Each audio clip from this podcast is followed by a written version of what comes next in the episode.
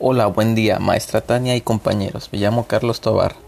Mi matrícula es la 43193009 y es un gusto para mí compartirles en esta materia régimen fiscal para personas físicas mis comentarios en esta wiki mediante este podcast.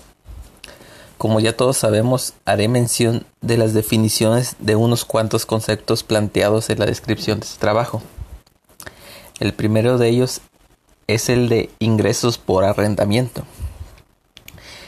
Y esto es toda ganancia monetaria y no monetaria que aumenta el patrimonio de la persona, ya sea por otorgar en renta o alquiler bienes inmuebles como son casas habitación, departamentos habitacionales, edificios, locales comerciales, bodegas y entre muchos otros. De este caso en particular me gustaría mencionar que esa definición fue dicha en base al régimen de arrendamiento de personas físicas, puesto que solo hago mención de otorgar en renta bienes inmuebles, y con inmuebles me refiero a que sería imposible moverlos sin que estos perdieran su valor. Un ejemplo de ellos es una casa, que se mantiene inmóvil. Pero el punto no solo es ese ya que también hay ingresos de arrendamiento de bienes muebles, como es el caso de una motocicleta, un vehículo o un equipo de sonido, entre muchos otros. Solo que estos no figuran en este régimen de, de ingresos por arrendamiento, ya que solo es exclusivo de bienes inmuebles.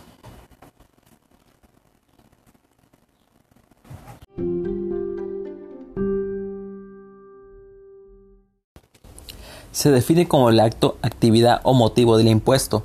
Como ejemplo tenemos el IVA. Si yo cometo el acto de enajenar bienes, prestar servicios o el arrendamiento de bienes en este caso, estaré sujeto al impuesto al valor agregado. Otro ejemplo muy común es el impuesto especial sobre productos y servicios, el IEPS. La enajenación e importación de ciertos productos que son especiales, como por ejemplo el tabaco, bebidas energizantes, o la gasolina, por dar algunos ejemplos, estaré sujeto del impuesto ya que cometí el acto de comercializar con esos tipos de productos especiales. El concepto de deducciones comprobadas y opcionales. El régimen de arrendamiento maneja una particularidad y es que podemos optar por dos opciones. La primera de ellas es hacer nuestras deducciones mediante el comprobante fiscal digital por internet CFDI como cualquier otro contribuyente o hacer la llamada deducción ciega, también referida como opcional, que esta equivale a un 35% del total de los ingresos obtenidos por arrendamiento en sustitución de las deducciones personales. Eh, algo que me llamó mucho la atención y que me generó una duda es que si un contribuyente pudiera alternar, este, un mes podría ser deducción ciega y el otro mes podría ser este deducción mediante comprobantes fiscales y la verdad es que no encontré mucha información al respecto de eso. Y si hay un compañero que pudiera resolverme esa duda si es posible alternar entre esas dos eh, en los pagos provisionales eh, sería de gran ayuda que me lo compartiera.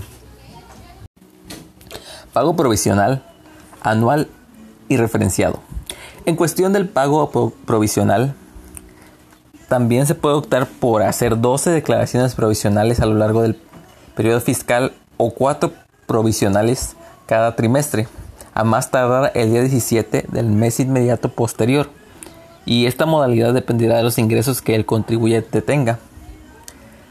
También es de mencionar que el pago provisional se determina conforme a una tabla fundamentada en el artículo 116 y explicada en el artículo 96 de la Ley del Impuesto sobre la Renta.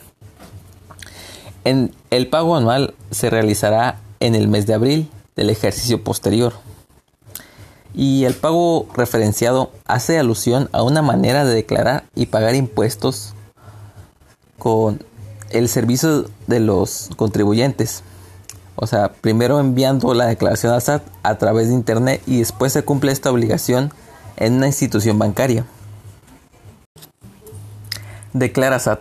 Eh, en un principio creí que el concepto estaba mal escrito, pero veo que eh, en realidad estaba equivocado yo, ya que es una ayuda de cómputo accesible y de fácil manejo, que permite elaborar la declaración eh, enviarla vía internet y a la vez imprimirla en el formato fiscal. Para contribuyentes con ingresos por salarios, servicios profesionales y, por supuesto, arrendamiento de casa habitación e intereses del sistema financiero.